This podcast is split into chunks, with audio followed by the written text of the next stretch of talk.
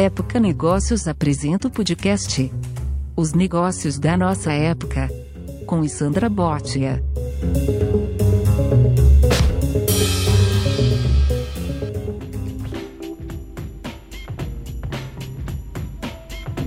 E o nosso talk de hoje é com o presidente da EDP Brasil, Miguel Setas, com quem eu tive o prazer de almoçar na sede da empresa, lá na Vila Olímpia, em São Paulo. A EDP é uma multinacional de energia elétrica com presença em 14 países e o Brasil, claro, é um dos seus mercados prioritários, representando hoje 20% dos resultados do grupo. A EDP está presente em 12 estados brasileiros, com 15 usinas hidrelétricas, uma termoelétrica e atendendo hoje também cerca de 3 milhões de consumidores em São Paulo, no Espírito Santo e em Santa Catarina. Vale muito a pena ouvir o que o Miguel tem a dizer. É, a aspiração talvez tenha sempre existido, né? Fazer carreira internacional ou passar uma temporada fora do seu uhum. próprio país uhum. sempre é muito rico, não é? Uhum, sem dúvida. E talvez neste momento em especial, com o momento de incerteza, as pessoas estejam mais sensíveis Buscando essas, essas a, oportunidades. É, exatamente. É. Sim, eu, eu acho que houve um momento, uh, acho que há momentos às vezes de uma certa, um certo desespero, não é? Quando as pessoas uh, acham que, que o país vai ter um futuro mais incerto, enfim. Mas eu ainda vejo muitos brasileiros a gostarem muito de trabalhar no seu país, não alguns casos pontuais a gente vai vendo que vão para fora. E Portugal tem sido um destino enorme, de, mas mais de pessoas numa segunda fase já de vida já aposentados do que para fazer vida profissional. Né? Eu vejo muitas pessoas irem para fora ah, comprar, sim, comprar sim, casa, sim, fazer aposentadoria. Em Portugal fazer é seis um meses cá, seis meses lá. É um país aspiracional, né? Porque acho que as pessoas também se sentem mais confortáveis com, É, a, com a, a língua, língua. a língua né? ajuda, é um, o povo é um povo simpático, é um povo que acolhe bem. E a sua experiência de Brasil, Miguel? Estou chegando ao 11 ano, 10 Décimo- anos. Consecutivos? Você, Consecutivos, Você cheguei nunca do- ficou uma Não. temporada lá e depois Não, não, não, não. 10 Não. anos, cheguei em 2008, em, em janeiro de 2008. Legal. Estava contando hoje de manhã, aliás, a Vanessa estava numa É. reunião. Cheguei para ficar 3 anos, né? Uhum. Você vê que não, não, não tenho razões para me ir embora, né? Uhum. Estou estou fazendo aquilo que eu gosto. Mas o, o que que te fez ficar e não Hum. retornar? Assim, se foi uma decisão que você pôde tomar Uhum. na à época? Você De alguma tinha forma, essa escolha? Na vida de um executivo ah, tem que haver vontade de ambas as partes para, para acontecer uma, uma determinada, uma determinada oportunidade.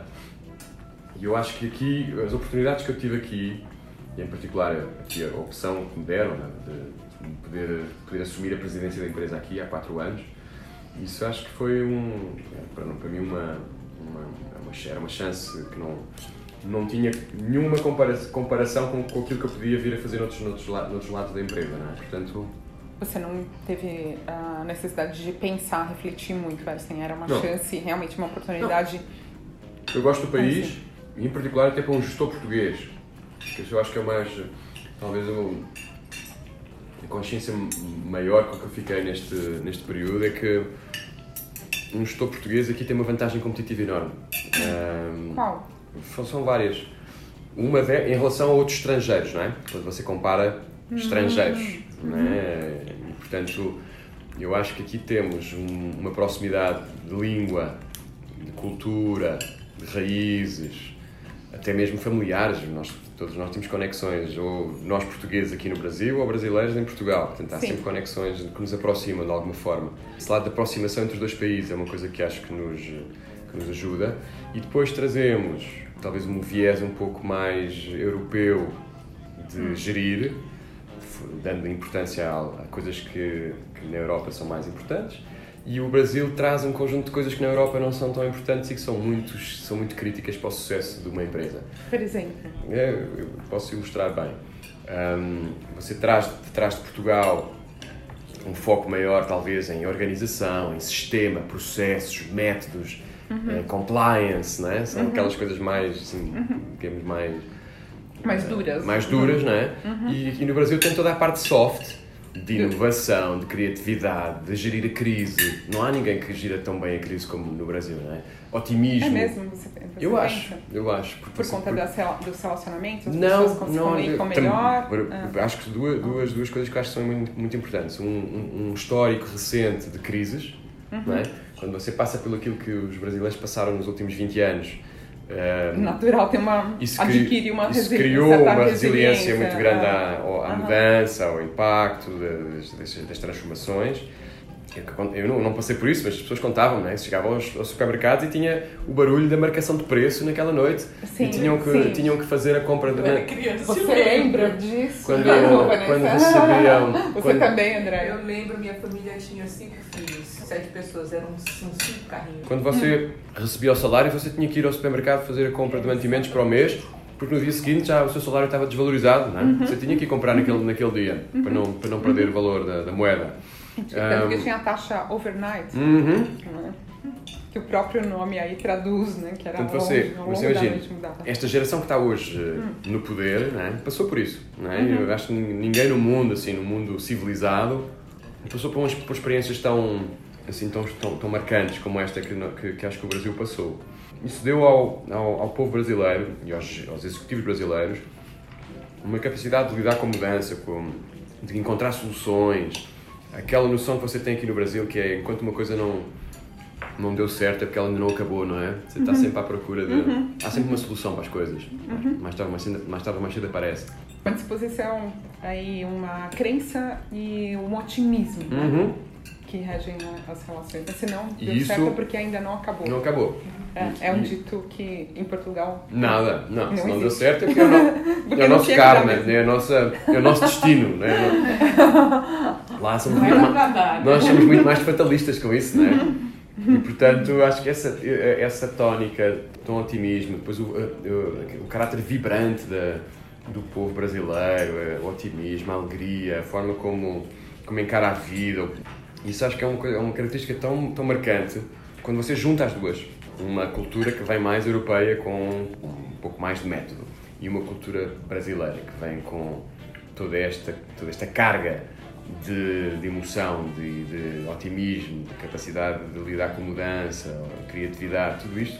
Você tem hoje, é o que eu acho que hoje nós conseguimos fazer na EDP, tem uma mistura que eu acho que é explosiva. E isso é, é, é ótimo porque consigo, por um lado, num mundo hoje que é cada vez mais exigente do ponto de vista de compliance, regras, de sistema, de ter as coisas a funcionar de forma eficiente, etc., consigo ter essa, esse traço e trago outro traço da cultura brasileira que é um que a cultura europeia não tem tão vincado, que é tudo aquilo que nos leva para a frente, não é? E que, nos, que faz as organizações progredirem e avançarem e reinventarem-se.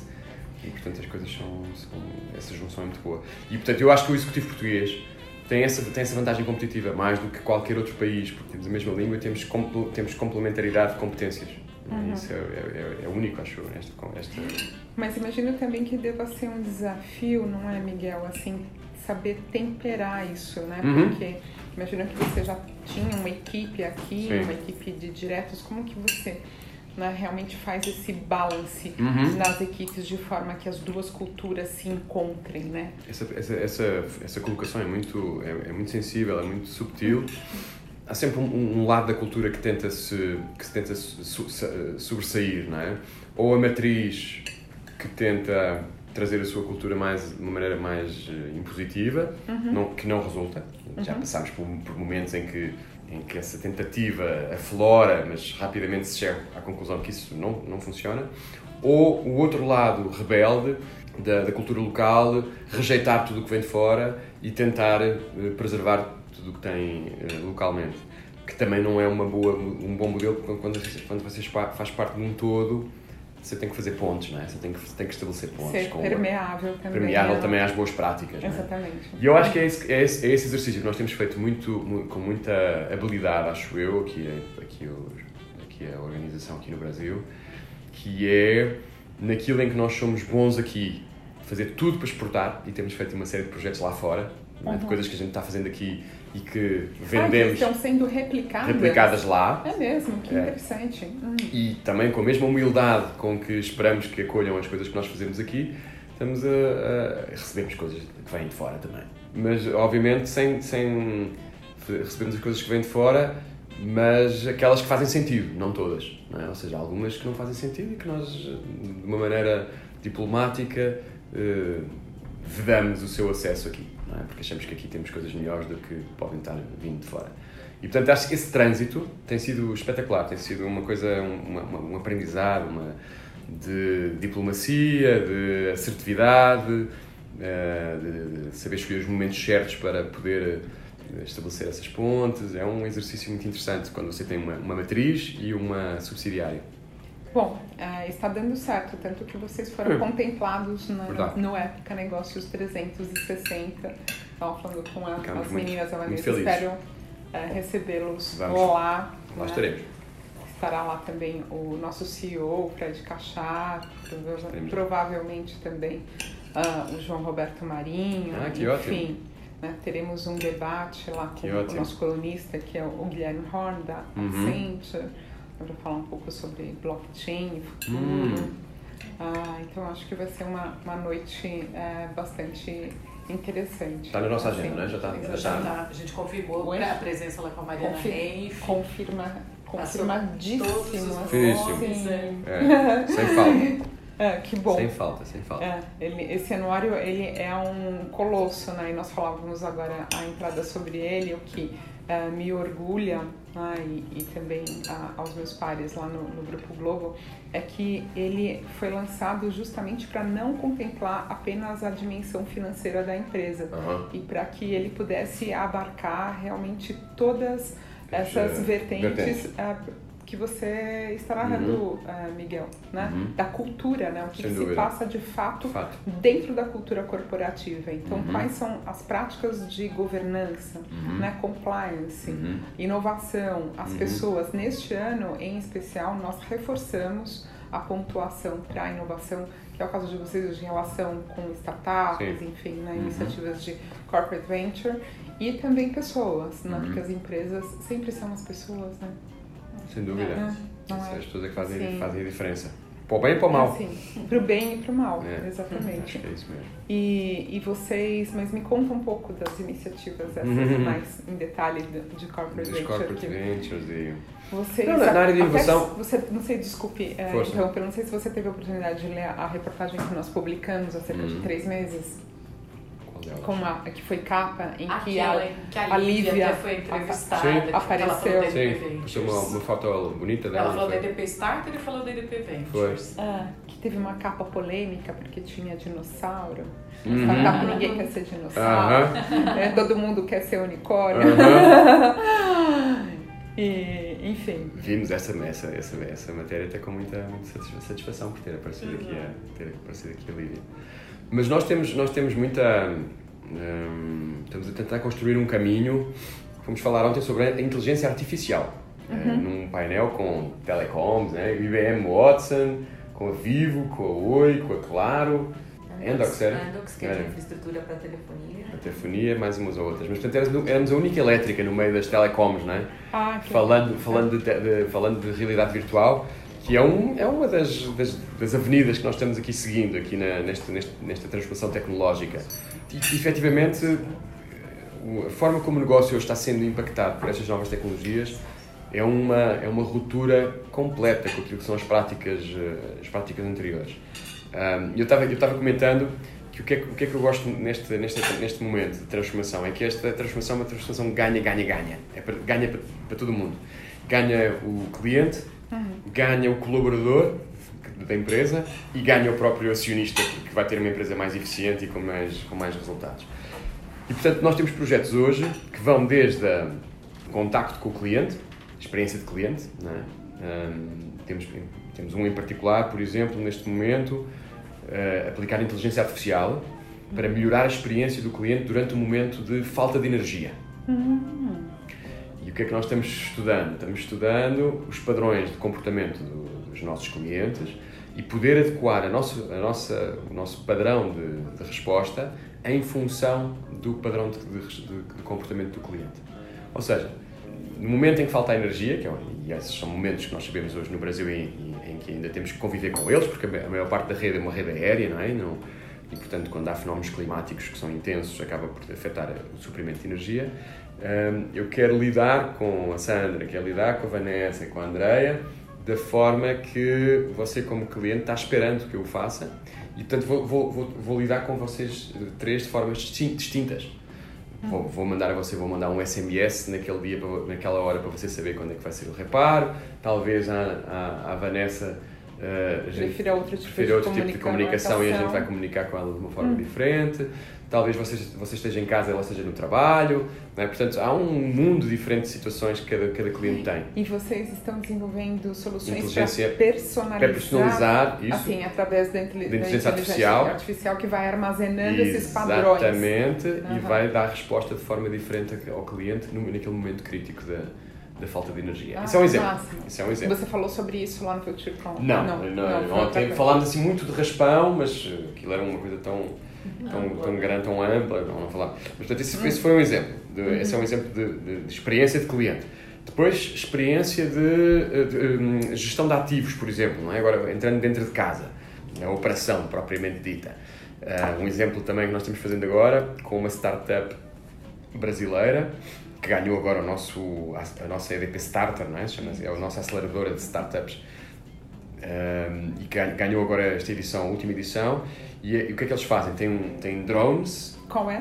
Chama-se Forvans. São quatro uhum. Vans. Forvans. Uhum. Uh, tem, tem drones que têm inteligência artificial embarcada e ligada à central e que permitem fazer a, a, a supervisão e a, a, inspeção das linhas de distribuição de forma remota, não é? Uhum. Portanto, como é que eu fazia isso do passado? Ainda faço hoje, mas estamos mudando isso eu pego num carro, vão dois eletricistas dentro do carro com um termógrafo uhum. e vão vendo onde é que estão os pontos de chamados pontos quentes, não é? por exemplo, uhum. para, para ver onde é que é preciso fazer repara, reparos na linha. Hoje já não é preciso fazer isso dessa forma. Hoje eu tenho um drone que vai com uma câmera, não é? essa câmera reconhece determinados padrões de, de visuais, não é? com computação visual, e consegue processar e identificar exatamente em que locais da linha que ela tem que ser, ela tem que ser reparada tem que ser intervencionada, com um caráter até preventivo, não é? Um, Excelente, né? E que nós, portanto, é muito mais, assim, com coisas super, é, é, é, este que vou mencionar até nem é Forvant, somos, somos nós próprios, já tínhamos isso internamente. Hoje temos o primeiro drone de asa fixa, né? porque os drones geralmente são de, com, com, com hélice, não é? aprovado pela ANAC, pela, pela, pela Agência Nacional de Aviação Civil, um, e que tem uma autonomia de cerca de 40 km, pelo que, pelo que me recordo, e você consegue hoje fazer voos remotos, não é? são auto, autónomos, não é? Uh, ao longo de 40 km, esse, esse avião, já é um pequeno avião, este tenho aqui uma, uma miniatura, ah, que ótimo. Ah, não, e, é, e, o legal é a velocidade que você ganha com isso. Imagina um mini avião sobrevoando a Olha, é um mini avião mesmo. Uma, uma, uma, uma pequena, uma pequena uhum. miniatura que eles me ofereceram. Então é um, é um projeto, foi um projeto PID, não é? Está aqui, a, aqui com a ANEL, né? Ah, que ANEL, nosso regulador. Uhum. E... É porque tinha a questão da segurança, teve muita incerteza né, em relação Sim, à aprovação, isso, né, muitas uh, observações até, sobre Sem a... dúvida, e portanto esta e até é uma, é uma exceção porque uh, a, a ANAC, obviamente, isto é, já é um, já é um uma aeronave não é, de dimensão relevante, portanto tem que se ter muito cuidado com a, enfim, com a circulação deste, de, uma, de um aparelho destes. Nós hoje temos que comunicar à, à, à, à ANAC o, as rotas deste, ah, esses equipamentos. É, destes equipamentos. Quantos são? Este é o único é ainda. É o único. É, temos um só. E ele tem. É, e ele tem o, está, a autonomia de 40, de 40, 40 km. É, exatamente. Mas Isso já está permitindo uma economia de quanto? Não, ainda estamos numa fase muito. É, ainda estamos numa fase piloto, Sandra. Não, hum. não, não, não, não, temos ainda essa estimativa. Mas. Um, portanto, esse é um exemplo, e agora juntando com a Forvance que traz a, a inteligência artificial, de forma como nós podemos reinventar até a própria forma de, fazer o, o, aquilo que são, é o negócio básico não é, da companhia, que é uhum. distribuir energia, gerar, distribuir e, e, e vender energia. Bom, bom apetite. É bom apetite. Uh, portanto, esse é um exemplo. E depois temos muitas outras coisas, uhum. já, eh, eh, e são só exemplos, a gente podia estar aqui a tarde toda falando de outras coisas que, estão, que estão, nós estamos fazendo. Uhum. Mas temos umas que são, por exemplo, de gestão de pessoas. Mas deixa eu só, uh, desculpe interromper, mas só para entender um pouco melhor, assim, porque vocês, uh, pelo que eu já li e acompanho, é, foram é, pioneiros nessas iniciativas, né? De, Uhum. de se aproximar das startups, enfim, Sim. né? De, de tomar logo é, essa decisão, Uhum. né? Que é um programa que já começou há alguns Uhum. anos. E eu queria entender um pouquinho como que foi esse processo, né? Porque algumas empresas, apesar de nós já estarmos né, quase próximos do meio-dia, elas não acordaram. Uhum. Ou então até tem né, por resistências internas, né? Tem é, N é, motivos, né? Uhum. Ah, Eu acho que essa- Como que foi antecipar Acho que- esse movimento e ter agilidade para essa mudança? Essa mudança, não é? É. Eu acho que aí, e eu, eu acho que é, é é bom ne- nos momentos em que nós temos que dar o crédito a quem tem esse crédito.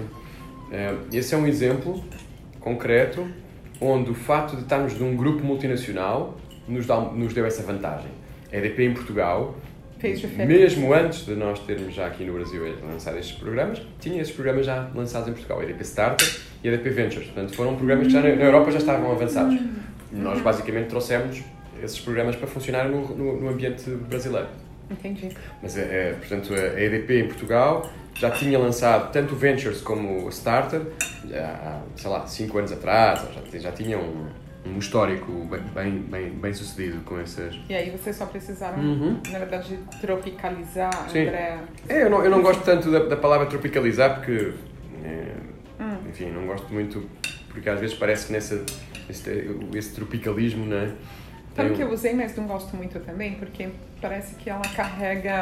Tem uma um carga, certo- Tem uma carga, parece que é um preconceito, É, assim, não gosto. né? Embutido, assim, ah, vamos tropicalizar uma coisa tupiniquim, É né? isso aí. Tratando pros índios, Não. a gente faz desse jeito. Tro- trouxemos, para o, trouxemos para o Brasil e, ada- e adaptámos à, à realidade local, até em algumas circunstâncias hoje, com mais impacto, com mais. eh, o Brasil tem um, um- ambiente de um ambiente de inovação, eu acho que você deve conhecer esses números. Um, o empreendedorismo jovem no Brasil, eh, entre os 18 e os 24, é um, o maior da OCDE. Ou seja, o nu- o número de jovens no Brasil, empreendedores. Seis em cada dez hoje jovens de, nessa idade Sim, querem ser empreendedores. E, Sim. portanto, o Brasil, o Brasil tem uma tradição de inovação e tem uma, tem uma apetência por, por, por essas coisas, por- pela inovação, que eu acho que é ímpar no mundo. E, portanto, o que é que nós, o que é que nós beneficia- beneficiamos hoje? De um sistema, lá está, aquilo que falámos no início. O sistema, sistema, desculpe. o sistema é o método, não é? Trouxe o Ah. método europeu Aham. para um de todo este incubadora, corporate venture capital, toda essa estruturação veio lá da Europa, mas num ambiente aqui onde tem muito mais eh, muito mais fértil, não é? Porque aqui o, o- empreendedorismo é muito ah, mais sim, intenso. mais pujante. Mais pujante, não é? Sim. Portanto, as duas Então, coisas boas. Da Europa trouxe o sistema, mas do, aqui? do Brasil tem, um, tem, o, tem o ecossistema, tem, o- Sim. tem o Sim. universo de, de empresas que, que Uhum. estão nessa, com essa, essa agenda não é? de inovação. Portanto, o melhor dos dois mundos. Agora, vocês optaram por não ter é, um espaço próprio, né? Assim como algumas empresas têm feito também. Estamos criando agora. Assim. Bom, ah, é? Estamos criando aqui no décimo andar. Ah, é, olha. Uma, Uma notícia em primeira mão. É, quase, É. exatamente. Ainda estamos na fase de, aqui de, de estruturação, etc. Mas é um, é um lab, um innovation lab. É uma, Hum. Vamos ter aqui um espaço de coworking, muito no género da, aqui dos uh, os WeWorks, não é? Tipo WeWork. Vamos ter aqui um... Mas que ótimo que tá me contando isso, mas. Mas estamos. Mas vamos por fazer. que, Miguel? Por que vocês, Hum. vocês tem lá tantos, né? vai ser a sede do Centro de Excelência em Robotização, né? Pelo É, é isso aí. Vamos ter... Vamos, vão, Nós vocês vão temos um- inaugurar um centro de. Nós já temos, eh, mas está funcionando eh, num edifício aqui ao lado, ainda um bocadinho, eh, num espaço ainda um bocadinho improvisado e portanto, eh, e aliás agora já, até já trouxemos aqui para, aqui para, o- está aqui no, no, no antigo NOC, não é? Eles trouxeram já aqui uma instalação aqui para, aqui para, para, o, para, o- para o Skype. Mas nós queremos fazer uma coisa, porque, porque é isto. Se você vir, ehm, É porque optar em ter o seu próprio, É, né? Já uma vez exato. que já existem tantos coworkings em espaços de inovação. Essa é também. uma boa pergunta. O que é que nós estamos verificando? Quando você vai para um espaço desses, e nós somos utilizadores desses espaços, portanto, não, nada contra, e achamos que são, são, são espaços úteis, são espaços importantes. Mas esses espaços estão longe da vida da empresa, estão longe do dia a dia das pessoas que trabalham na empresa. E, portanto, eles, não, eles nunca servem muito para, como, como, como alavancas de transformação cultural. Né? Porque as pessoas não passam lá, quer dizer, eu não, eu não, eu não tenho as equipes aqui do, do Sky a irem fazer visitas ali ao, ao espaço de coworking aqui, aqui ao lado, não é? As pessoas não, não, não convivem com aquele ambiente. Portanto, quem convive com aquele ambiente são, sempre, são exclusivamente as próprias startups, as próprias startups ou então e o executivo. da é o- inovação. exatamente. Pronto. é- E, portanto, esse, esse, é, esse, esses enclaves Aham. essas, eh, esses redomas, não é? essas, essas coisas são, acabam por ficar muito, muito afastadas da, da vida da empresa. Eh, E, portanto, o efeito que nós queremos, que é de estimular uma mudança cultural, de, de, quer dizer, de fazer com que a empresa, não só na área de inovação, mas em, toda, em todo o ambiente de trabalho, se reinvente, isso fica longe eh, quando, quando fica num espaço de coworking. Portanto, você tem que trazer isso para dentro da empresa, para, para, para, para que essa vivência seja uma vivência interna e não um- uma, coisa, uma coisa satélite. Você sabe que existe, mas que não me toca no dia a dia. No dia a dia eu não, não sei o que é isso. do Então, a, a intenção é que as pessoas realmente sejam A intenção é, é fazer essa circulação. todos Isso. mais contaminados por esse clima Exatamente. de inovação para que eles possam... É isso aí. É você, você contaminar o resto da organização com um espaço que pode ser utilizado por todos, que tem, pronto, que tem um, um fluxo de, de- de pessoas constante, tanto das pessoas que estão ligadas à inovação como das outras. E podem ter, digamos, essa proximidade maior com a inovação. Depois começámos a, começámos a chegar à conclusão que havia muitas áreas da empresa que estavam separadas, trabalhavam em, em temas que são eh, comuns ou que são próximos, que se tangenciam, que se tocam, mas de alguma forma destacados, separados. Não é? Eu estou, estou falando de quê? Estou falando do Centro de Excelência de Robotização, que estava mais próximo de uma área de serviços partilhados, porque está robotizando processos administrativos.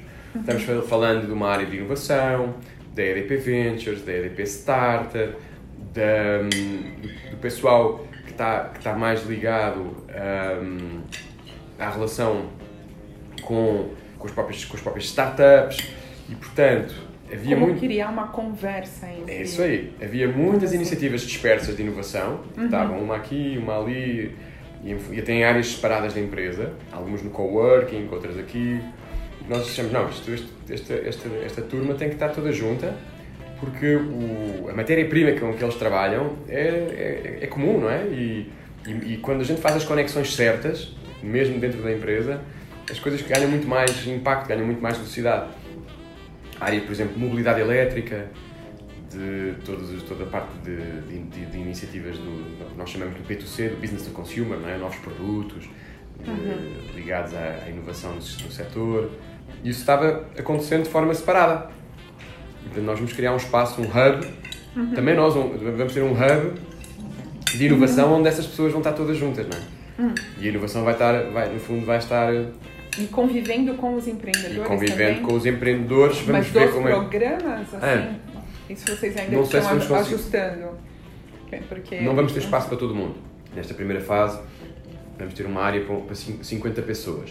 Eh, portanto, eu acho que vou ter que con- continuar a conviver. Até Vai ser aqui mesmo, vai ser, aqui, vai ser no décimo, no décimo décimo andar. andar. Sim. Vamos ter que conviver durante algum tempo com os espaços de coworking, não é? Mas vamos ver se isto funcionar bem. É um primeiro. É metade de um andar aqui, não é? Portanto, é uma área grande. Estamos agora com o projeto de arquitetura sendo feito, etc. Não temos ainda os números, mas temos. Esta semana estive aqui com, a, com o gabinete de arquitetura que nos está fazendo aí as, E aí, pra, o que vai ser, mas o mais importante é que ele fique próximo que os próprios Isso. funcionários. É isso aí. Hoje a EDP tem quantos? Nós temos 3 mil. Aqui neste edifício são, são 500, não é? Mas no global são 3 mil. Como estava falando, ainda não, não, não, não, não, não concluí o raciocínio, não Ah, é? desculpe. Portanto, falámos de experiência de cliente, falámos um pouco de gestão de ativos na, na, nessa componente de, da operação, não é? E, e depois há áreas que não têm nada a ver com, com o front office, têm a ver com o back office. Nós estamos a fazer tema, os temas da robotização, temos agora já 87, 87 robôs com funções de, portanto, de rotina, não é? Rotinas que ficaram agora já automatizadas. Projetos tão, tão, tão importantes como, como estes que vou comentar.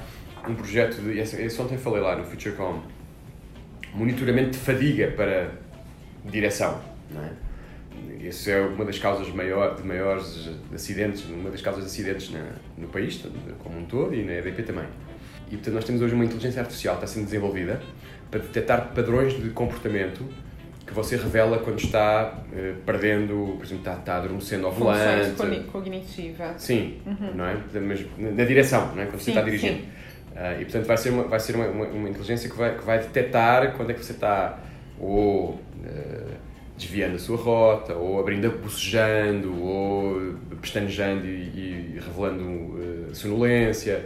E portanto isso poder ser utilizado para, enfim, para prevenção de acidentes, não é? Uhum. Uh, esse é um exemplo. Outro, outro exemplo que nós estamos fazendo agora é um projeto também interessante com biosensores, é?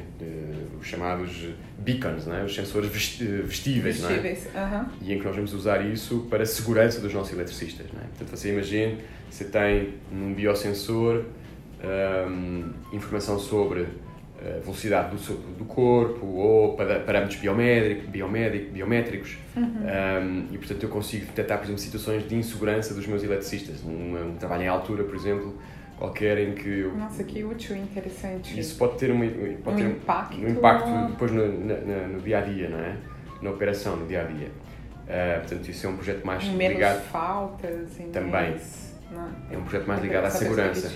E esses dois em especial, Miguel? São PIDs, são, são, são, são pesquisas de. São, tá. são projetos de.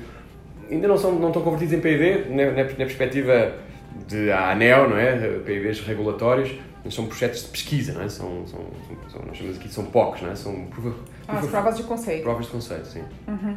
E, e muitas outras. Temos, temos chatbots agora para fazer integração de pessoas na empresa.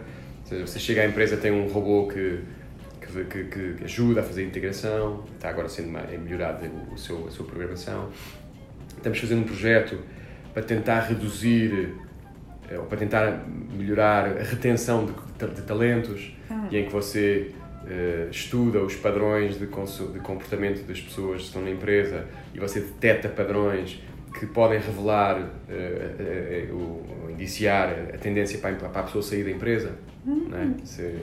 Lá. Nossa, que interessante é, isso. Estamos, esse, esse, esse, Você já tem algumas pistas, assim, do... Não, há, coisa, são padrões, há padrões que a gente sabe que estão associados a esses, esses momentos de saída, não é? Mas os, os já conhecidos, por exemplo, no caso da mulher, quando casa, tem filho, ou, não, ou, ou, ou, alguma coisa um padrões pouco mais... De, padrões de comportamento no dia a dia, quando você tem, por exemplo, maiores taxas de absentismo, maiores taxas de, de, de falta de pontualidade, Há um conjunto de comportamentos. São, são, são sinais, sinais, que não documentados poderiam passar. Passam despercebidos, não é? Passam despercebidos. E de repente você confronta-se com uma, uma decisão de que aquela pessoa vai-se embora. Se transforma em dado. Se transforma em dado que vai ajudar a, a dar um alerta. Olha, esta pessoa está com, com, está com sinais de que pode estar eh, insatisfeita, pode. Nossa, que interessante. Você, aí você como líder também consegue ganhar muito mais uh, lucidez, né? Sem dúvida. O, sem dúvida. O processo, sobre qual é que é aí o ponto sensível? Eu disse isso ontem no FutureCom. São as questões éticas, não é? Você não pode ultrapassar os limites da privacidade. Você não pode, não, não, você não pode, não, não pode ter um sistema que, que, é, que funciona como um Big Brother, não é? Você tem que ter respeito pela privacidade claro. das pessoas. Portanto, aí há, há, há, obviamente uma discussão que eu acho que a sociedade toda tem que ter, não é? Uhum. Que é como é que se como é que se protegem os dados, como é que os dados são tratados, não não, enfim, não, não implicando em violação daquilo que são os, os direitos humanos básicos. É, é a equação do século XXI, né? que foi essa a nossa última capa, né? mais, Sim. mais dados, mais lucros, mais hackers. Sem dúvida. Enfim. É isso. Mas portanto isto é só para mostrar, desde a relação com o cliente até a forma como gerimos as pessoas, uh, passando pela forma como gerimos os ativos, hoje há uma, uma, revolução, uma revolução acontecendo na, na empresa e, e, a construção de uma nova, um novo paradigma, não é? Isto, parece, por enquanto, parece um queijo, um queijo não é? Você está com, daqueles que têm, que têm, têm vários. Vários furinhos, não é? Você vai comendo um bocadinho do queijo, em, em, várias partes da, da empresa vão aparecendo estas coisas. Mas eu acho que estamos, no, estamos num momento de viragem completamente. De, viragem completa daquilo que é. A Vanessa estava me contando que ela começou aqui com vocês há seis meses, você falou de robôs, seria bastante é interessante talvez para o público né, que vai nos ouvir hum. ter uma visão sua, Miguel, dessa questão que sempre assombrou né, as pessoas, acho que desde o começo do século XX, né? Assim, às vezes eu imagino as pessoas falando, ah, porque a transformação digital mesmo e tal. Aí às vezes eu penso, nossa, imagina né, os meus bisavós lá pensando, não vamos ter mais carroças, agora viramos carros, né? Assim, isso já aconteceu em outros Já. momentos da humanidade Sem e dúvida. é, e é interessante até pesquisar os próprios jornais, Uhum. né, do- através do século XX, você vê os robôs vão substituir o homem, tá? Assim, como que, qual que é a sua, É. a sua diretriz aqui? Você falou em retenção de talento, Talento, em robô, Aham. né? Assim, quem que você quer trabalhando do seu lado, Miguel? Uhum, uhum. Que, que, Eu acho que que- eu- que eu- talentos que você valoriza? Eu- em primeiro lugar, eu acho que uh, nós hoje temos uma plena consciência que uh, a diversidade é uma vantagem competitiva. Ou seja, aquela, aquele, um, aquela noção uh, que emergiu nos anos 90, não é? Que os, os jovens com MBA uh, de uma universidade de uma universidade americana ou Da Ivy League. do Ivy League, não é? Eh, esse, era, esse era o retrato robô, não é? Era o retrato, não sei como é que se diz aqui no Brasil, era... Pasteurizado, enfim, Era, né? e isso era, era, era, era quase... Era, Um ideal, Era né? o ideal de um, de um jovem talento, não é? Isso. Hoje nós temos plena consciência que esse, esse ideal eh, Desse está, currículo cintilante, Cintilante. cheio de... está ultrapassado, não, isso não é isso que faz o sucesso de uma empresa. O sucesso de uma empresa é- é- é- resulta dessa fusão de, de perfis completamente diferentes, não é? De pessoas que vêm da área das, das, humani- das humani- humanidades, pessoas que vêm das ciências exatas, pessoas que vêm das artes, pessoas que vêm de- de- do desporto, eventualmente, outras coisas, não, da arquitetura, da física, do, do- de todos os espectros do conhecimento. Um, e meu- eu, eu julgo que a organização do futuro é, é aquela que conseguir, de uma maneira harmoniosa, integrar tanto das pessoas que estão dentro da empresa como dos talentos que estão fora, porque hoje em dia nós sabemos muito bem que as fronteiras das organizações estão cada vez mais fluídas, não é?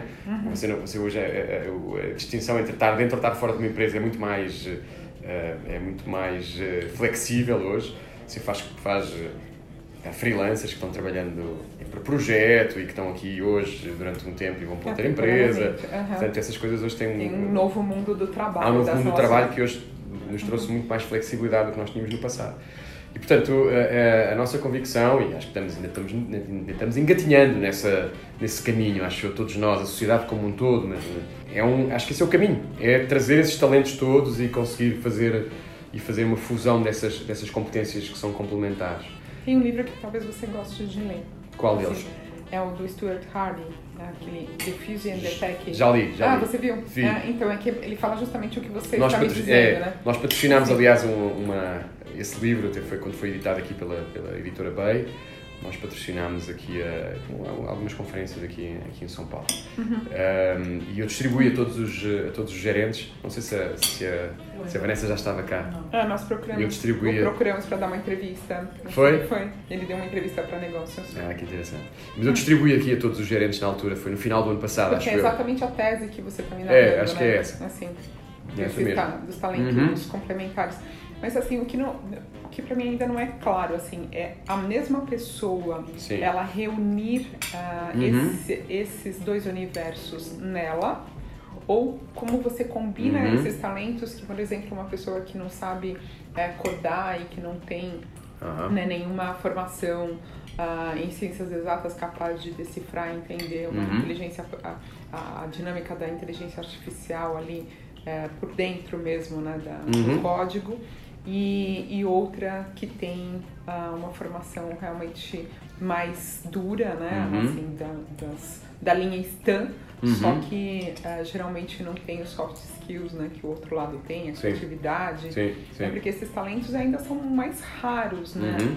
Ah, Miguel? Você tem em- em- realmente em uma, uma pessoa né, que tenha transitado por áreas díspares, né, Uhum. que possa oferecer à empresa né, esses talentos que o século XXI Sim. pede, são Uhum. mais raros, né? É, eu acho que. Aí a combinação, esse, né, e aí tem uma colisão, né, Uhum. também de, de não sei se eu- eu me Não, você faço está você entender, tá fazendo, assim, você essa faz muito bem entender. É, Ou seja, de mundos nós diferentes, saímos, né? Porque nós saímos, acho que o mundo funciona os assim, né? inovadores e os É. executores, É, sabe? verdade. Nós saímos de uma, desse retrato eh, robô dos anos 90, do jovem Ivy League, MBA Ivy League, agora para outro retrato robô também, né? Que é o coder, né? Uhum. todo mundo tem que ser coder e todo mundo, então, todo, todo mundo tem que ser artista. Né? Uhum. e os, os, nós, cidadãos comuns, não é? não somos nem coders nem artistas, não é? tem, temos, tem, tem que haver espaço para todos. Não é? Uhum. Portanto, eu acho que isso, isso são, é, também, é, são estereótipos. Uh, é óbvio que o mundo hoje exige milhões de, de pessoas formadas em, em, em, linguagem, nas novas linguagens, eh, de programação. Portanto, essa é seguramente uma nova profissão e vai haver espaço para muitas pessoas com, essa, com, essa, com essas competências. E, obviamente, também espaço para, as pessoas que vêm do lado artístico, do lado das humanidades, etc. Eu, uh, acima de tudo, o que eu acho que tem que haver, quando você me pergunta o que, é, que, pessoas é, que tipo de pessoas é que você quer à sua volta, pessoas com vontade de aprender e vontade de, de, de embarcar numa mudança, não é? E, e, isso nem sempre, nem sempre existe. Um, e você tem que ter consciência. Procurar a garra, assim. Ter garra, uh, com autoconhecimento, para, se, para identificar o que, é são as suas uh, capacidades, que tipo de capacidades é que podem vir a ser úteis, buscar esse conhecimento de uma forma proativa, de uma forma com iniciativa, sem ficar à espera que alguém venha resolver esse problema e, e, e tentar, e tentar as pessoas que são que não, que não nascem, que muitas pessoas que hoje, hoje, vão ser impactadas por esta revolução não nasceram digitais, não é? Não são nativas digitais. Uhum. Um, e, portanto, aquilo pelo menos que eu acho que é importante é você buscar nas, naquilo que são as suas aptidões, nas suas competências, crescimento e desenvolvimento que seja uh, o mais alinhado possível com as necessidades do, do, do, do, mundo e com aquilo que nós estamos vendo com, com, com as tendências, etc. Um, e portanto, eu, eu acho que essa é, pessoa, essa é a pessoa que eu quero ter ao, ao, ao, nosso lado, é a pessoa que tem vontade de aprender. É, uhum. Quando as pessoas têm vontade de aprender e, têm, e, e não têm resistência à mudança, uhum. acho, que são, acho que são um ativo para, para uma organização. Ontem eu estava lendo, eu gosto muito de idiomas. Sim. E aí eu nunca tinha parado para pensar, assim, eu li um estudo que mostra que quando você ouve num idioma estrangeiro uma algo, uh, um assunto que você goste, né? Então eu ouço um programa uhum. sobre como fazer quindins, uhum. né? Ou sobre frutas e eu gosto muito desse assunto. A, a minha permeabilidade a escuta, a ter, a ter uma audição realmente qualificada né, e absorção da língua, triplica. Uhum. Porque quando você está num tema que você escola, gosta, né? Exatamente. Claro. Assim, é interessante, né? Isso. Sem e é um pouco do que você está falando Sim, também. Acho né? que é. E Miguel, e, e, com, e você mesmo, com a, uhum. a sua agenda uhum. super sobrecarregada, assim, como que você faz para se atualizar, para se cultivar? Assim, Sim, é uma ótima, é? é uma ótima, é um ótimo desafio para todos. Hum. Mas é, eu, eu tentei, há várias formas, não é? Não, não, há, não há receitas. Acho que a primeira coisa que, que funcionou muito bem para mim é rodear-me de pessoas, hum. não, não, necessariamente da empresa, mas na, nas minhas relações pessoais, pessoais. Hum. que me trazem estímulos diferentes. E pessoas que estão em, estão, estão em áreas de conhecimento e em áreas de de, de atuação, de, de, atividade, que são completamente diferentes e que me, e que me conectam com, com conhecimento diferente. Não é? Isso foi uma coisa que funcionou muito bem para mim. As pessoas estão na área do design, estão na área da arte, da música, uhum. uh, e são. E são... Conver, conver, conversar com elas. Conversar assim, com elas, conviver, com ter, elas. ter relações, relações de amizade e de proximidade com pessoas que não, que não sejam, que não só, sejam do, mundo do, só do mundo corporativo. Uhum. Isso eu acho que, no fundo, é, é quase ter o seu próprio conselho, não é? Uhum. Um conselho particular. Um conselho particular. As pessoas que são, e geralmente pessoas que são mais velhas, que já, eh, que já têm muitos quilómetros de vida, que têm, que têm experiência. Interessante que, você que falar isso, porque geralmente, não sei se na cultura brasileira ainda tem um culto né, ao uhum. jovem, né? Sim. Assim, as pessoas geralmente falam, eu procuro me rodear de pessoas mais jovens. Eu também sinto muita falta é. de conviver com pessoas muito mais velhas. Né? Perdi meus avós. É, Sim. E é interessante o que você está dizendo, de, de, quem, de gente que tem realmente repertório. Repertório, porque eu acho que é isso que, que nós. É isso que nós não temos com 25 hum. anos, que nós já temos um pouco com, com 35, que já temos alguma coisa com 45, mas uhum. que temos muito mais com 55 ou com 65, não é? E eu acho que é essa Uh, e nós, à medida que vamos envelhecendo, vamos, vamos, vamos tendo consciência disso, não é? A idade, a idade eh, melhora-nos como seres humanos e melhora-nos como, como, até como profissionais, porque nos traz experiência, traz-nos, como você disse, traz-nos repertório, traz-nos referências, uhum. não é? E você consegue começar a conectar mais coisas do que quando você, quando você tinha menos de 10 ou menos de 20 anos. Um, Mas yeah. muitos leem essa experiência como uh, um, eventualmente um impeditivo para lidar com as novas tecnologias, né? Essa é outra ponte.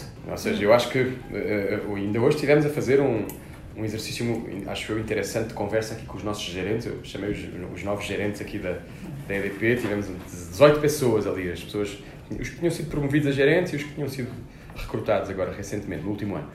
Um, e eu disse-lhes disse isso, que, eh, que uma, das, uma das missões de um gerente, e no executivo, em, em noutras, noutras hierarquias, noutras partes da hierarquia, diretor ou vice-presidente, quem seja, um, é gerir, gerir, gerir opostos. Gerir, gerir opostos.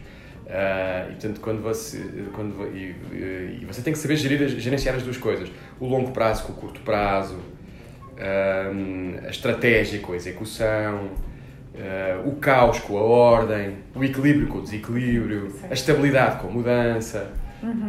um, o, a empatia com a exigência. Uh, uh,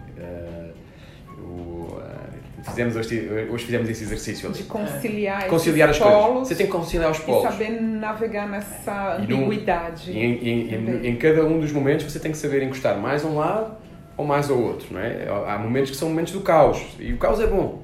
O caos, o caos é bom porque o caos traz inovação, traz ideias, traz... Mas há momentos em que você não pode conviver com o caos, tem que, tem que conviver com a ordem, não é? Precisa de ordem, precisa de sistema, precisa de método, precisa de organização. E, portanto, e isso é importante também na nossa vida pessoal. Uh, portanto, acho que eu, eu gosto de conviver com pessoas mais velhas porque nos trazem uma visão de sabedoria, de, de conhecimento, de referências, de repertório e gosto depois, no outro extremo, de conviver com a fronteira do conhecimento é? e conviver com a fronteira daquilo que se está a fazer de novo. Assim, exemplos, eu tive, tive, há 5 anos estive na Singularity, né? Singularity University, fiz lá aquele, sim, aquele, o Executive, o executive Program, program lá, aquele uma, lá de uma, uma semana. semana sim. Uhum. Uh, há 5 anos. Fiz isso há 5 anos, 2012, né? 6 já. Uhum. E, era, e numa altura em que a Singularity ainda era conhecida, ainda estava não havia, nessa altura não havia quase brasileiros nessa. Hoje a maior parte das pessoas lá são brasileiras, não sei é, se você sabe. super qualquer é. assim. Uh, mas era, era uma coisa muito, assim, bastante incipiente. incipiente né? Eu quase... fiz o programa quando eles vieram para o Brasil. Assim? Há sete, há sete, oito anos, enfim. É, eles fizeram um, um taste Fizeram um Brasil. teste aqui. É. Uhum. Mas esse, portanto, esse é o exemplo já do extremo, não é? Como é que eu me posso atualizar em coisas que são mais, mais imediatas. Mas isso te ajudou? Muito, muito. Abriu a cabeça. Muito? Gostei, gostei bem. Gostei bastante porque entre uma certa, entre um certo fundamentalismo, talvez que haja ali, que é quase doutrinário, não é? Ali naquela naqueles raciocínios, quase aquilo parece quase uma doutrina, não é? Da, abundância, do... Sim, acho que de, de, de, tudo é exponencial. É exponencial, é, é, é, um carimbo, não é? A partir de agora tudo é exponencial, tudo vai, vai explodir, tudo, mas vai explodir num sentido bom, portanto vamos ter abundância. Portanto, acho que há um certo exagero naquela, naquela fotografia, ali, naquele filme. Um, mas gosto das referências que eles nos deram, do, do, que eles mostram na, na, na nanotecnologia, na biotecnologia, no espaço, na, na, na, na cibersegurança, nas, na parte digital, na parte de, eh, de, saúde, imensas coisas boas e bonitas que se estão fazendo pelo mundo fora e que de repente você diz, pô pá, isto afinal o mundo é, vai ser uma coisa bem diferente do que a gente conhece hoje, né? Portanto, dá um, dá uma... Um chacoalhão. Um chacoalhão, né? dá, uhum. dá, eu acho que é útil nesse aspecto. e eu, eu, eu, por natureza, sempre gostei muito desta, desta esta ânsia de, de inovar e, e nós somos bastante competitivos aqui, gostamos de estar sempre à frente. E... O Miguel de formação é físico. Ah, ele é, físico. É, é um curso lindíssimo. Formei física, é. Uhum. E, Você e, onde que está esse embrião aí? O embriãozinho aí. É. Uhum. Mas então pronto, eu gosto dessa parte mais científica das coisas. Uh, mas portanto, eu tanto gosto da física como gosto da filosofia oriental e agora estou-me aprofundando até mais nessas coisas porque até temos, temos acionistas uh, orientais e portanto estou tentando conhecer mais essa cultura. Tinha um professor na universidade que ele falava, ele me recomendou fortemente que fizesse uma, uh, física. Uhum. Ele era físico, Bernardo, uhum. E ele disse que todo mundo, isso naquela época, 20 uhum. anos, enfim, né? É, ele falava que as pessoas que tinham uma formação em humanas deviam fazer é, física ou química uhum. para aprender a pensar. Uhum. No fim, eu vou fazer letras, acabei uhum. administração, não fiz ainda física. Uhum. aprender a pensar. não, não penso é, em como deve ser interessante é, ter. É uma. É, é um exercício mental, né? Você passa cinco anos estudando coisas que e você de abstração, não. De abstração, você, você, você não vê, não é? Uhum. Não consegue ver. São, são modelos, são conceitos, são, mas é, é interessante, é bastante interessante. Mas, portanto, voltando aqui ao ponto, não é? como é que me uhum. atualizo? Acho que é, é, é, é, pessoas, as pessoas certas no nosso entorno, uhum. uma curiosidade insaciável por conhecer novos, novos conceitos e acho que tentativamente sempre explorar de uma forma autodidata os conteúdos que nos chegam. Não é? Hoje chega-nos tudo pelo telefone. Não é? Hoje não, pode, não nos podemos queixar de falta de informação, está tudo no celular. E, portanto, eu tento todos os dias ler coisas para me manter atualizado. Como você lê? O que você lê? Eu gosto muito das, sempre das, das referências que vêm das consultoras, não é? das grandes consultoras, uhum. uh, que trazem sempre uma trazem sempre um, digamos uma visão um estruturada das coisas. Uhum. As McKinsey, as Roland Berger, as BCGs, enfim, todas, uhum. Accenture, a UI, uhum. são a Price, a Deloitte, são empresas todas elas com com conhecimento acumulado e portanto tento e, e todos eles fazem reportes sobre temáticas, não é? Sobre sobre temas sim, eh, sim. específicos, te, uhum. muitas vezes tecnologia e portanto essas empresas ajudam muito também a manter a, a manter essa esse flow essa um, e vou mantendo até os meus registros tenho aqui uma isto é, é, é um Olha exemplo. Só, é um, são, são textos que eu vou nossa, tendo. Como você é organizado, uma pasta uma... De, com capa dura dividida por vários. É, por, por cores. Por, quê? Porque nem sempre você tem o um celular à mão e, e, e, às vezes é, eu gosto mais até para ler, gosto mais de papel, não é? Uhum. E portanto tenho aqui coisas sobre organização, sobre cultura digital, sobre blockchain, sobre estratégia digital, sobre digital, inteligência artificial inteligência artificial, sobre recursos humanos, organização. E aí você reserva ao longo do dia, você lê de forma fragmentada ou, eu, a, eu, ou à noite ou pela manhã? É, é, não, eu gosto mais este tipo de leituras, assim, mais. De, e você mesmo que vai, você pede para o seu assistente? É, a minha assistente é como, é como prepara, aqui, esta, esta Nossa, em particular impressive. Não.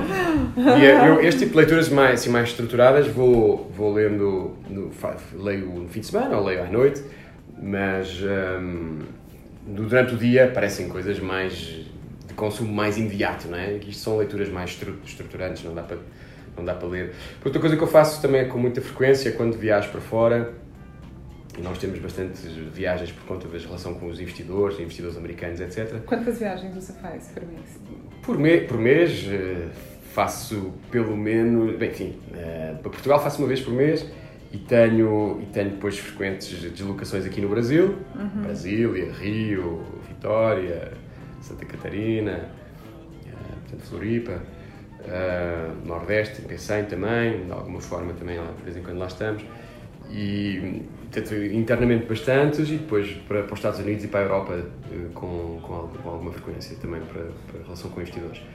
E aí faço o que eu tento fazer é, é ver o que é que, está, o que é que saiu de mais atual na, nos livros, livros, uh, livros de gestão, livros de tecnologia e tento trazer sempre coisas para, para, pronto, para, para a leitura mais. E aí você aproveita essas viagens também para atualizar a sua leitura, Sim. porque aí é um momento isso, são momentos de, é, que você exato. não está sendo provocado é isso, ali pelas é redes sociais. É isso aí. E... É isso aí. Portanto, é, ou seja, hoje não me posso queixar de falta de informação. Ou seja, é, é daquelas coisas.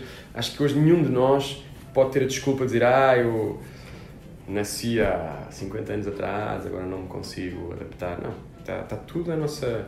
Até mesmo se eu quiser ser, se eu quiser aprender a, a codificar, a fazer code, Sim. tem, você vai à internet e tem curso de coding. Uhum. Né? Portanto, eu não, eu não posso. Nenhum de nós pode, hoje pode queixar de, de ter uh, falta de informação. É, só, é falta de vontade se nós não quisermos. Não... E portanto, acho que cada um de nós tem que buscar o seu, o seu espaço uh, nesta, nesta transformação. Uh, e você consegue fazer uma reflexão assim do que, que te levou à, à presidência de uma empresa como a EDP?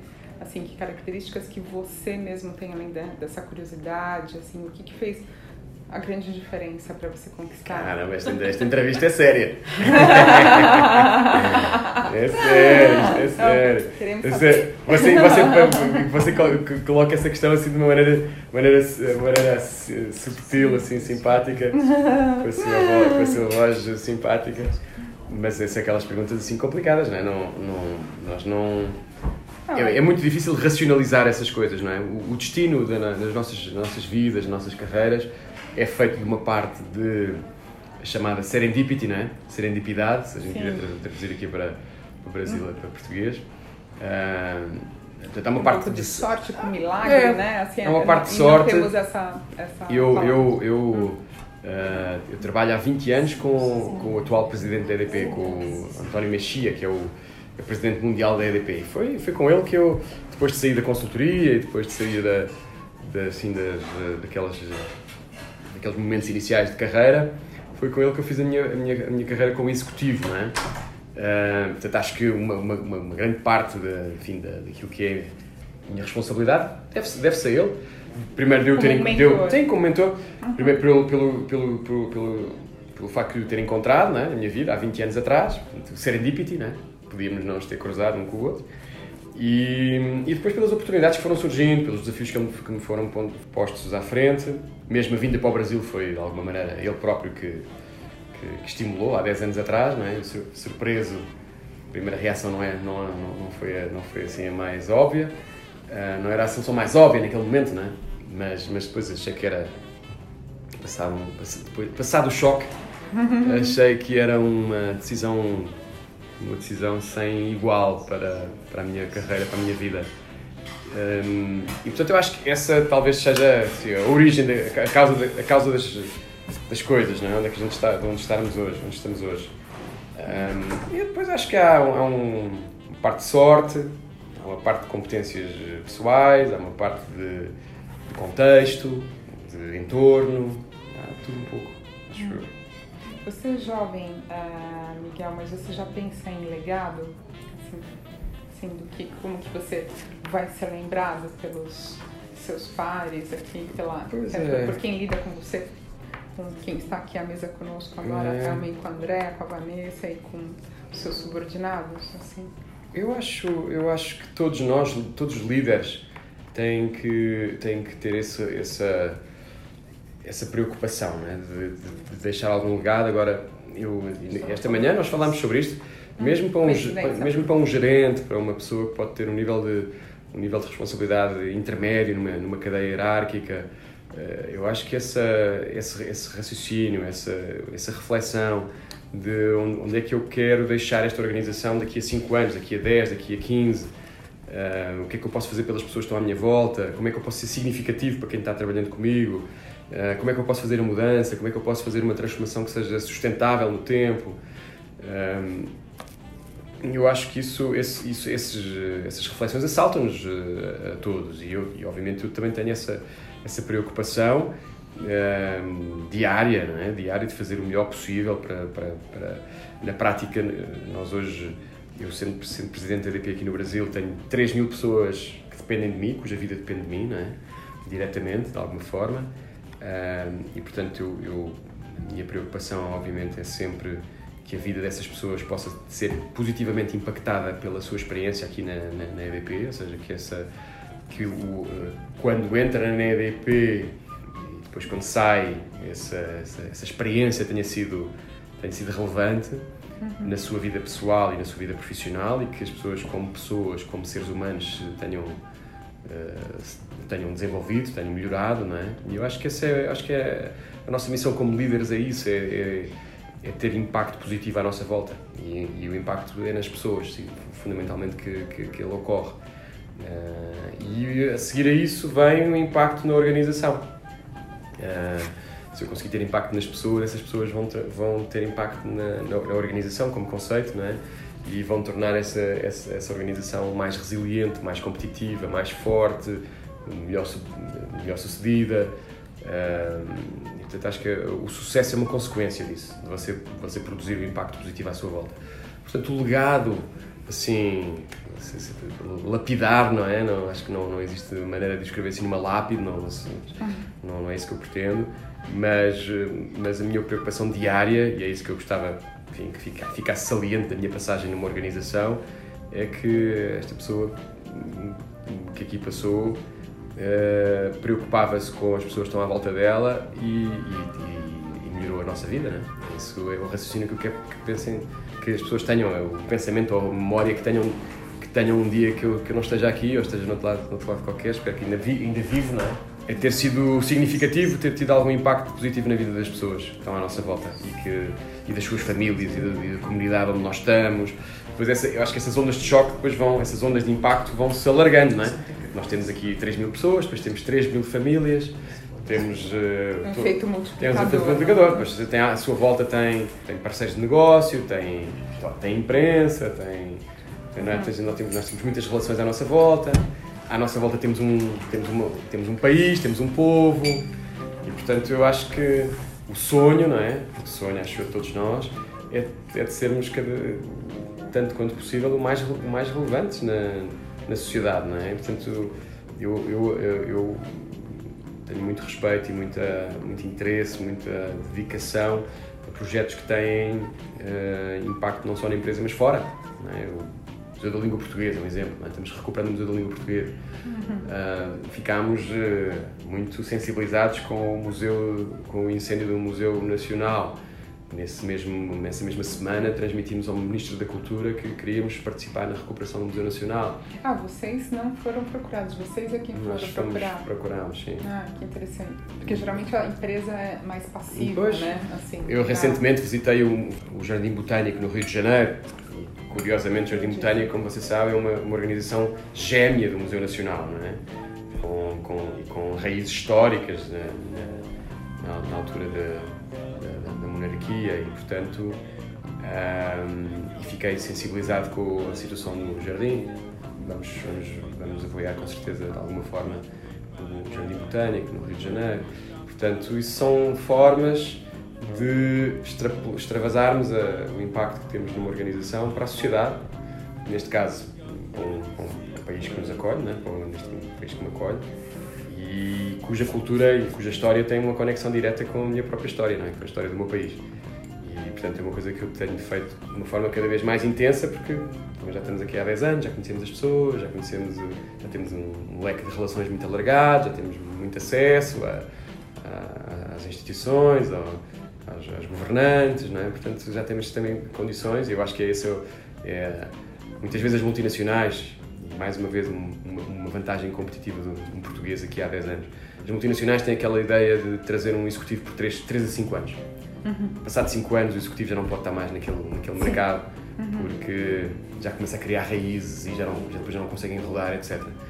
Eu estou cá há 10 anos e eu vejo que o impacto que eu tenho no Brasil, hoje como presidente da EDP, é muito maior nos últimos 3, 4, 5 anos, portanto, na segunda metade dos 10, do que na primeira metade dos 10. Né? Portanto, uh, o tempo é necessário. O tempo é necessário para você criar, criar as tais uhum. raízes que depois lhe permitem ter impacto e permitem ter, ter, ter ser significativo para, para uma sociedade.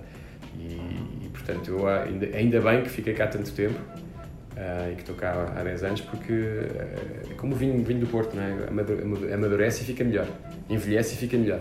Uh, e portanto agora acho que tenho muito mais condições para conhecer mais o país, conhecer mais a, a, cultura, a cultura brasileira, as pessoas, ter mais sensibilidade para aquilo que são, que são, são as questões que se colocam mais prementes ao Brasil.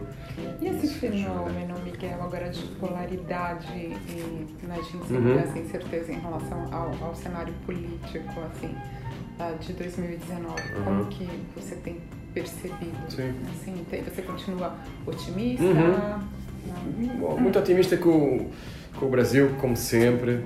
Nós estamos aqui há 23 anos no Brasil, EDP. Uh, ah, já passamos vários ciclos eh, políticos, várias, eh, vários, vários momentos políticos. O país tem sempre uma capacidade de se regenerar, de se, se reinventar, de, de evoluir, de crescer, de progredir. Um, e portanto, eu acho que, independentemente da solução política que viemos a, viemos a registrar na, na, depois do dia 28, Um, eu acho que o país vai ter. O país tem um destino, inevitavelmente, de, de desenvolvimento e de crescimento. Acho que os ingredientes que o Brasil tem de demografia, de recursos naturais, de geografia, de competitividade eh, dos seus agentes económicos, de capacidade de investimento, eh, de capacidade de execução. Acho que há um, a matéria-prima que há no Brasil para ter um país de sucesso é, é tão abundante que, eh, independentemente do cenário político, acho que o país tem tem uma tem um destino que é, que é ser uma das, das grandes potências mundiais quer queira quer não queira vai ser uma das grandes potências mundiais portanto acho que o, o cenário político agora depois das eleições vai se clarificar vai ficar consolidado isso vai permitir estabilidade, vamos ter um rumo, vamos ter um norte. Nesse, nesse, nesse rumo, com certeza que uh, vamos ter uma agenda, que eu tenho, tenho comentado isto noutras circunstâncias, acho que vamos ter uma agenda de reformas, de reformista, é inevitável, não é? Porque sabemos, nós próprios na Europa já passamos por isso, os sistemas de segurança social são, são, eh, não estão adaptados hoje, até, pode não ser pelas circunstâncias específicas do Brasil, mas pelas circunstâncias específicas da humanidade, não é? A longevidade cada vez maior, eh, os sistemas de segurança social foram feitos, ou de previdência, como se diz aqui no Brasil, foram feitos para pessoas que viviam até aos 65 anos e que e que não iam pesar nas contas públicas eh, depois dessa altura, não é? Hoje temos uma longevidade até aos 80, 75, 80 anos, as pessoas aposentam-se aos 55, 60 anos e, portanto, hoje, é, quer dizer, esse desequilíbrio entre aquilo que é a conta dos ativos e de quem está aposentado, esse desequilíbrio é cada vez, vai ser cada vez maior. Portanto, quer nós queiramos, quer gostemos, quer não gostemos, porque, obviamente, quando se fala, fala de previdência, toca em direitos adquiridos e toca em na percepção que as pessoas têm de, das suas conquistas, mas eh, se o, se o país quer uh, manter as suas contas públicas equilibradas, vai ter inevitavelmente que tocar nisso, vai ter que mexer nesse assunto, vai ter que revisitar esse assunto. Portanto, essa, essa, essa visão reformista acho que vai ser é, é inevitável. Qualquer um dos candidatos presidenciais vai ter que ter isso na, na pauta da, da sua. Aquele que vier a ganhar vai ter que ter isso na pauta da sua governação. E, portanto, nós não alteramos em nada. Antes, pelo contrário, temos vindo a acelerar o nosso investimento no Brasil. Este ano estamos a fazer 40% mais investimento do que fizemos em termos históricos. Temos um, um investimento de 1,4 bilhão de reais para fazer este ano. Um, tipicamente fazíamos um investimento à volta de um bilhão por ano, um bilhão, um bilhão anual. Um, e temos, o próximo ano vai ser maior ainda, porque é, é um, é um dos anos de grande eh, intensidade na construção de linhas de transmissão, que nós entramos agora recentemente nesse negócio. É, portanto, vamos ter um pico de investimento em 2019, 2020, é? vamos ter mais de 2 bilhões de reais de investimento por ano. Uhum. Um, e, portanto, seguimos eh, com o pé no, com o pé no, no acelerador, pé fundo na, na, nossa vontade de sermos cada vez mais relevantes aqui no mercado brasileiro. E essa, isso, em nada a agenda política mudou a nossa, a nossa determinação de o fazer.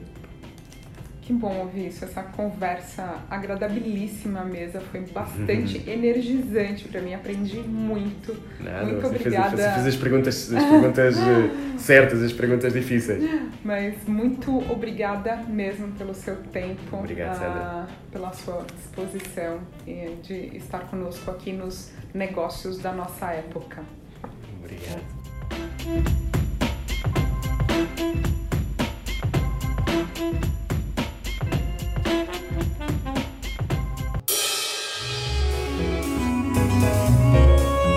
Este podcast é um oferecimento de Época Negócios.